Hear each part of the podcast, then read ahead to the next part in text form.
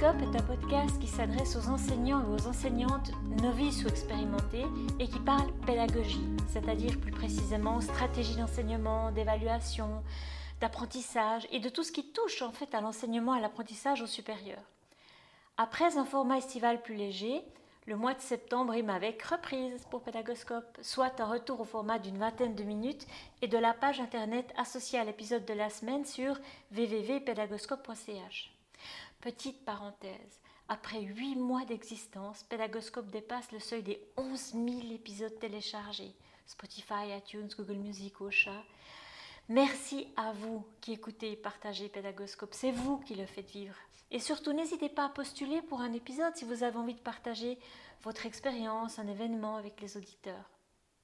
À la veille de la rentrée académique, le monde de l'enseignement supérieur s'active avec fébrilité, car cette rentrée académique, vous vous en doutez bien, ne ressemble à aucune autre.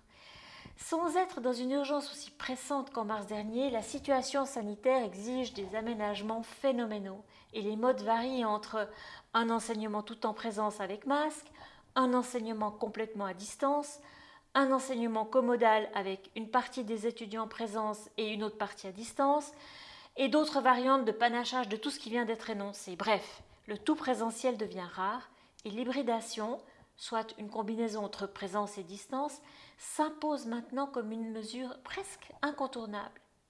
Dans ce contexte en mouvance, Pédagoscope donne la parole à un habitué, le professeur Amoridal, expert dans les dispositifs d'enseignement et d'apprentissage hybride. Pédagoscope a demandé à Moridal des conseils afin de varier l'enseignement à distance, car les vidéos, bon, c'est bien, mais il faut tout de même varier les supports. Alors comment ne pas tomber dans le piège de ne créer que des vidéos Et surtout, comment varier les activités à distance? Bienvenue dans cet épisode de rentrée.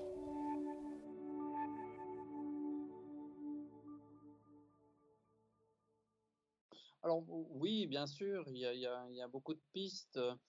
La vidéo elle-même, on peut déjà beaucoup varier de choses, des, choses hein, dans, la vidéo. Je pense notamment, c'est pas dérangeant dans une vidéo, dans une retransmission en direct d'un cours, de, faire des petites pauses et de demander aux étudiants, tiens, j'aimerais que vous preniez cinq minutes pour réfléchir à telle question, et puis après on, débriefera un petit peu. Même avec euh, beaucoup d'étudiants, c'est de l'ordre du possible. Dans beaucoup de logiciels de, visioconférence, on peut aussi répartir les étudiants dans des petites classes virtuelles, dans des petits groupes virtuels où ils vont se retrouver à 4 ou 5 pour discuter d'un sujet, par exemple. Donc ça, on peut déjà varier euh, pas mal aussi dans, la, vidéo euh, euh, classique. Il ne faut pas oublier non plus, et, enfin, la question est légitime parce que, par exemple, dans, mon école, à la HEPVO, on, a, on a fait une enquête auprès des formateurs auprès des 300 formateurs en leur demandant, mais avant le printemps 2020, est-ce que vous aviez déjà une expérience d'enseignement à distance ou hybride? Et trois quarts des répondants ont dit non. Donc, ils ont dû apprendre pour la plupart sur le tas. Très vite, avec tout le stress que ça génère. Et forcément, maintenant, au début du, du semestre d'automne, on a envie d'asseoir un peu l'expérience qu'on a développée en tant que formateur enseignant et d'aller un peu plus loin que la simple transmission vidéo.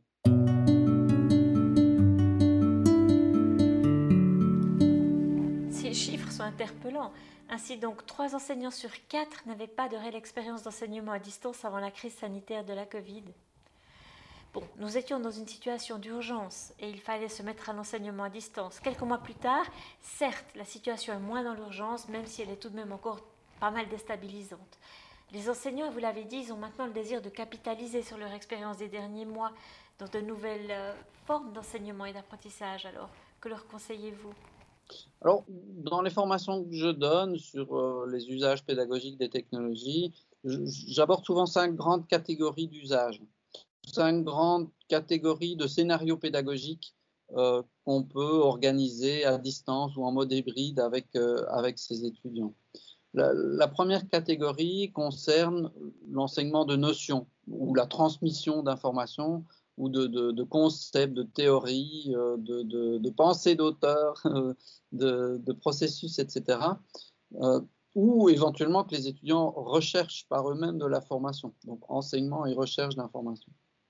Alors, il y a dans, les universités, les hautes écoles, partout maintenant, un, système comme Moodle ou l'équivalent, qui propose pas mal d'outils qui peuvent aider à transmettre une grande quantité d'informations aux étudiants.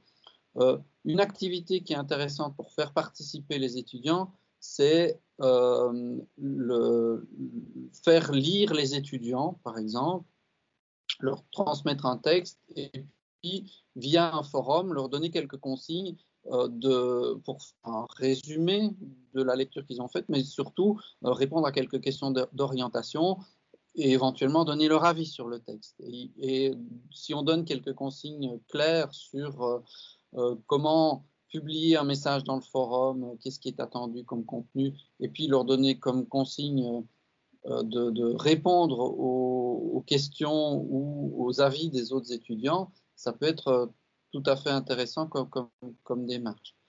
Un autre exemple pour faire participer encore davantage les étudiants, c'est utiliser un outil comme le glossaire dans euh, Moodle.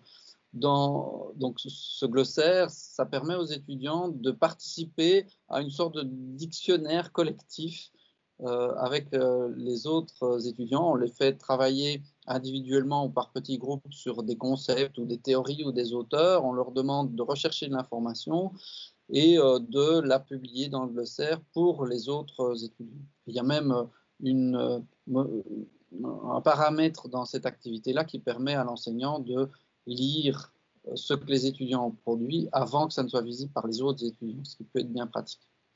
encore peut-être un dernier exemple, c'est utiliser les banques de données ou les sites informatifs scientifiques qui existent sur Internet pour leur faire rechercher de l'information sur certaines thématiques et la partager d'une manière ou d'une autre, soit de façon sur un, en texte, mais on peut imaginer aussi faire produire des petites vidéos par les étudiants ou des, brefs podcasts, euh, leur faire enregistrer la voix.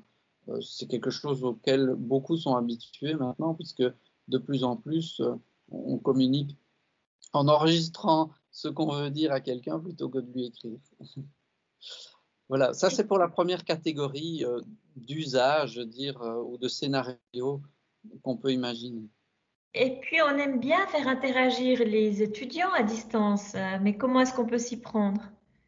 Alors justement, la deuxième catégorie de scénario qu'on peut imaginer, c'est faire collaborer ou communiquer les étudiants entre eux ou avec nous.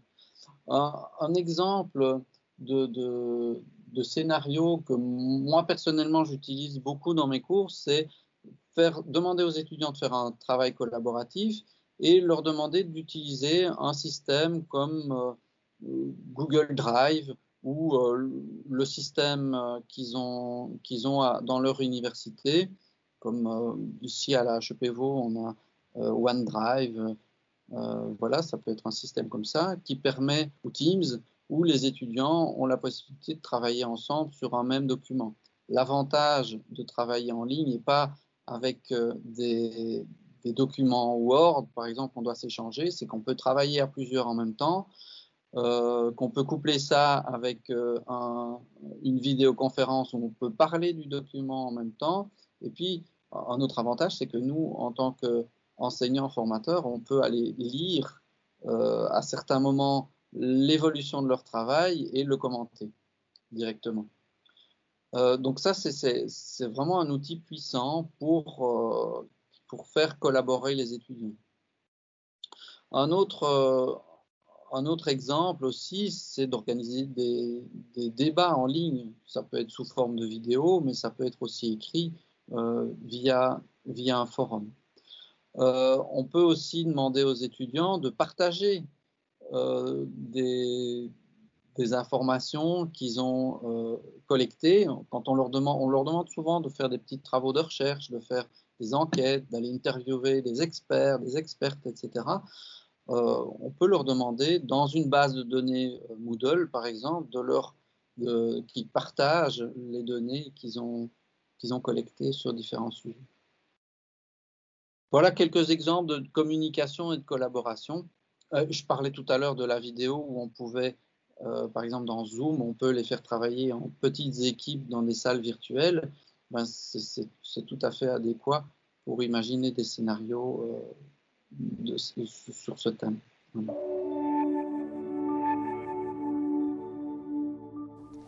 Les enseignants du supérieur sont preneurs de stratégies d'enseignement qui amènent une dimension réflexive dans l'apprentissage. Ils aiment bien faire réfléchir leurs étudiants, mais parfois ils sont un peu démunis dans des contextes d'enseignement à distance.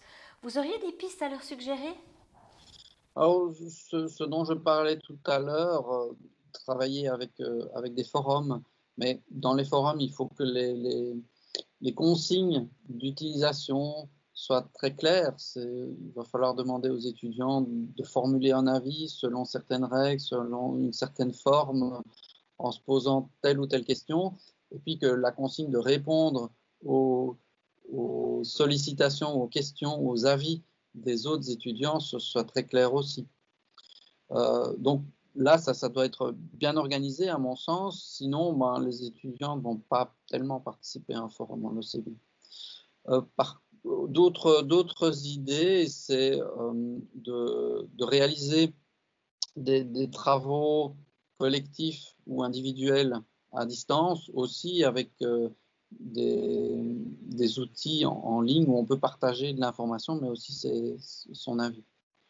Ça peut être, je sais que c'est pas toujours évident d'utiliser l'écrit, mais on peut très bien imaginer. Euh, de plus en plus, il y a des outils faciles, même pour les étudiants, pour euh, s'enregistrer en vidéo ou en audio et partager ainsi leurs avis et, débattre. Euh, peut-être un, une quatrième catégorie d'usage ou de scénario pédagogique à distance, c'est évidemment l'exercitation. C'est donner des exercices aux étudiants qu'ils vont réaliser en autonomie. on pense directement au questionnaire à choix multiples. Dans Moodle et la plupart des plateformes, on peut en créer. Euh, il y a beaucoup d'outils qui existent euh, sur Internet pour en créer d'autres, euh, y compris avec des applications sur smartphone. Donc là, on, a du choix. L'idée, c'est vraiment de, donner aux étudiants l'occasion de s'exercer, éventuellement de recevoir du feedback, pas uniquement de nous, mais aussi éventuellement des autres étudiants. C'est aussi possible d'organiser ça. Euh, les, exercices qu'on peut leur demander, ce n'est pas nécessairement que des questionnaires à choix multiples qui sont corrigés automatiquement, mais on peut leur demander aussi des petits textes, euh, des petites, euh, des petites productions qui seront faciles à, utiliser puisque dans enfin à corriger ou à commenter, puisque dans Moodle, l'outil devoir, par exemple, est assez facile à utiliser pour commenter directement euh, dans la plateforme les travaux des étudiants. Justement, parlant des travaux des étudiants, on a toujours ce point de l'évaluation. Hein, l'évaluation, c'est compliqué à distance. Alors, peut-être quelques pistes ici aussi à Moury Oui, bah, j'en viens alors à la, cinquième catégorie euh, de, de, scénario pédagogique, qui est un peu différente des, euh, des quatre premières. Dans les quatre premières, communication et collaboration, transmission d'informations, euh, usage d'outils pour la production de travaux ou euh, exercisation. Là, on fait travailler les étudiants. Dans la cinquième catégorie, on utilise des technologies pour nous aider à gérer le processus d'enseignement-apprentissage, à gérer l'organisation ou la gestion euh, de du cours, on va dire. Et puis, un outil très utile pour ça, c'est euh, par exemple les devoirs dans, Moodle où on va demander aux étudiants de remettre des travaux qui peuvent être écrits, qui peuvent être oraux, ça peut être des images, des vidéos, et euh, on ajoute dans ce devoir une, grille d'évaluation. Et euh, une fois que les étudiants ont remis leurs travaux, on a sur l'écran leur travail et à droite la grille d'évaluation et on peut remplir directement la, grille d'évaluation et leur, euh, mettre à disposition euh, directement dans la plateforme, ce qui facilite énormément le, travail de gestion.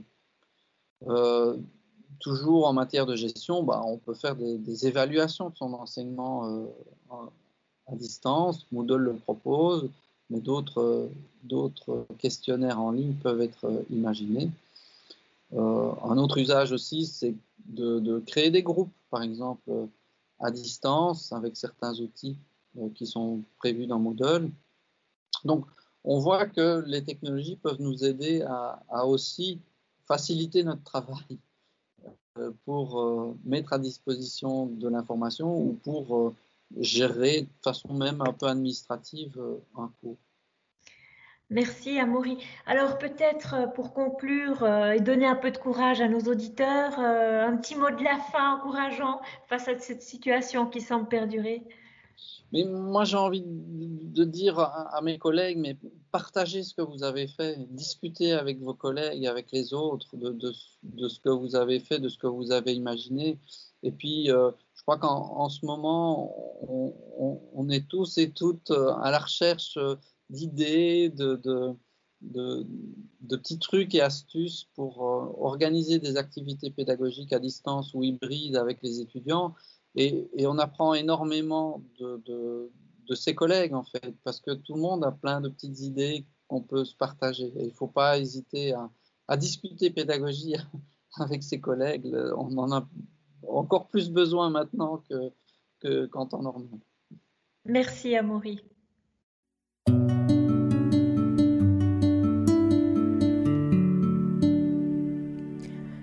Voilà, c'est terminé pour aujourd'hui. Un grand merci d'avoir écouté cet épisode. J'espère que le format vous a plu. Si oui, dites-le moi avec 5 étoiles ou même un petit cœur sur iTunes.